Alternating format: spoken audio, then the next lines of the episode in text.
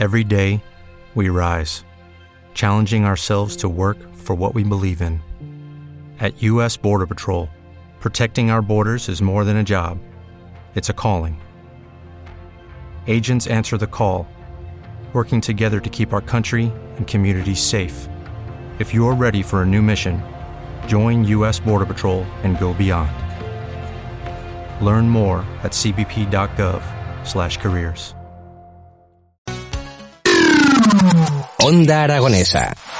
www.ondaaragonesa.com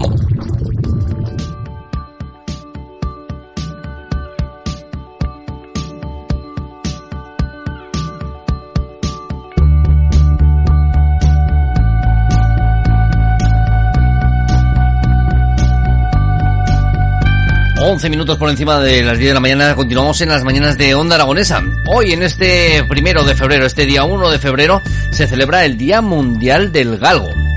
Y para ello hemos invitado a nuestro estudio a Patricia Navarro, voluntaria en Galgo Lecu. Muy buenos días, Patricia, ¿cómo estás? Hola, buenos días, muchas gracias por la invitación. Oye, un día de, de celebración, ¿no? Este, este 1 de febrero. Sí, a ver, es un día de celebración, pero es un día que no debería celebrarse, porque celebramos que estamos, seguimos luchando por la lucha por, por el bienestar del galgo, porque tenga una vida digna, porque no sea utilizado y usado y tirado como si fuera un instrumento que ya no vale cuando ya no les vale a los cazadores. Y, eh, por desgracia, eh, se tuvo que eh, hacer este día por su lucha.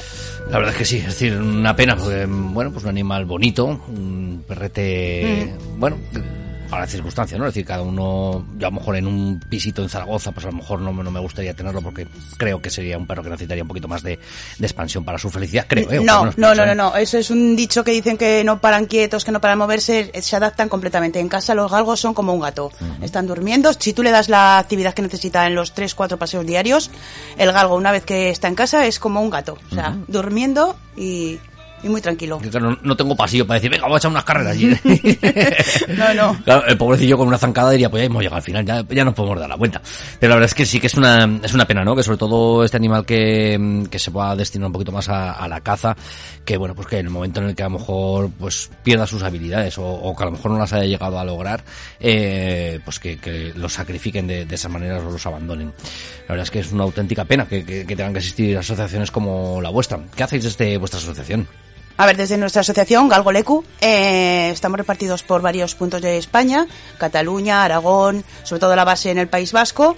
Eh, estamos en Madrid y en Cantabria, ¿vale? Entonces, distintos voluntarios, pues rescatamos. Bueno, están las zonas de rescate. Zaragoza es una zona de rescate porque sí que hay caza y carreras con galgos. Madrid y Toledo también. Cantabria, el País Vasco y Cataluña, no. Esas son principalmente zonas donde es- están las casas de acogida. Rescatamos o de la calle, o de perreras, o a veces cedidos por cazadores. Eh, pasan un proceso veterinario. Eh, van a las casas de acogida donde se les educa y se les enseña a vivir en una familia. Y de allí ya pasan al proceso de adopción. ¿Vale? Donde hacemos unas eh, entrevistas, buscamos casas adecuadas para cada galgo y ya eh, ese es el final de nuestros galgos. Ay, qué pena. Yo, en mi familia sí que, mm, por la familia, por la parte materna, eran, eran cazadores y, eh, y uno de mis tíos tenía galgos. Eh, alguna de las veces le tuvimos que decir, no te van a cazar en la vida, tío. Que parecen que osos de los grandes que los tenía ahí, de, de, de- de los gorditos que, que bien que cuidaban. Y nunca jamás, sí que eso sí que es cierto, es decir, nunca jamás eh, eh, en la familia se, se maltrató ni se abandonó ninguno de estos galgos. Al fin y al cabo, pues son, son parte de tu familia, ¿no? Es decir, no sé, A ver, el eh, pensamiento de que, de que solamente sea una herramienta, a mí Esos me son los muy... mínimos, los mínimos. O sea, cuando ya entran en el mundo de la de la caza ilegal, de caza nocturna, carreras ilegales, eh, la, prácticamente la mayoría no llevan cheat o se los arrancan para abandonarlos sin, sin el cheat, pero ya te digo, el 90% de los que se recogen no llevan cheat. Jolín. Sí, claro, pues imagino porque cuando lo hacen ya lo hacen un poquito a Claro. propósito y ya no... Y tampoco hay controles, o sea, es que nadie controla que X cazador o X galguero eh, tenga todos sus galgos con cheat, o sea, no hay un control. Jolín, pues yo creo que, que, que a día de hoy sobre todo tenemos herramientas, ¿no? Para que todo esto se pudiera llevar Sí, a cabo. pero si no hay nadie que mete eh, mano en ese asunto, esto es... Ala. Ay, bueno, y a vosotros um, cuando os llaman y os dicen que, que hay un, un algo abandonado o que hay un algo en mal estado que no, que no sé, que nadie se hace cargo de él, eh, ¿qué es lo que hacéis? Pues lo primero es eh, recogerlo. O sea, lo primero que hay que hacer, yo pienso que ya no solo los galgos, ¿eh? sino cualquier animal que encuentras, o sea, lo primero que hay que hacer es recogerlo. Y luego ya buscar la ayuda. ¿Vale? Entonces, nosotros lo recogemos y luego ya eh, buscamos casa de acogida. Y una vez que ya tenemos la casa de acogida, pues ya se organiza traslado, se organiza el tema veterinario, a ver cómo... ¿Te está gustando este episodio?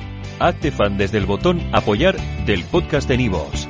Elige tu aportación y podrás escuchar este y el resto de sus episodios extra. Además, ayudarás a su productor a seguir creando contenido con la misma pasión y dedicación.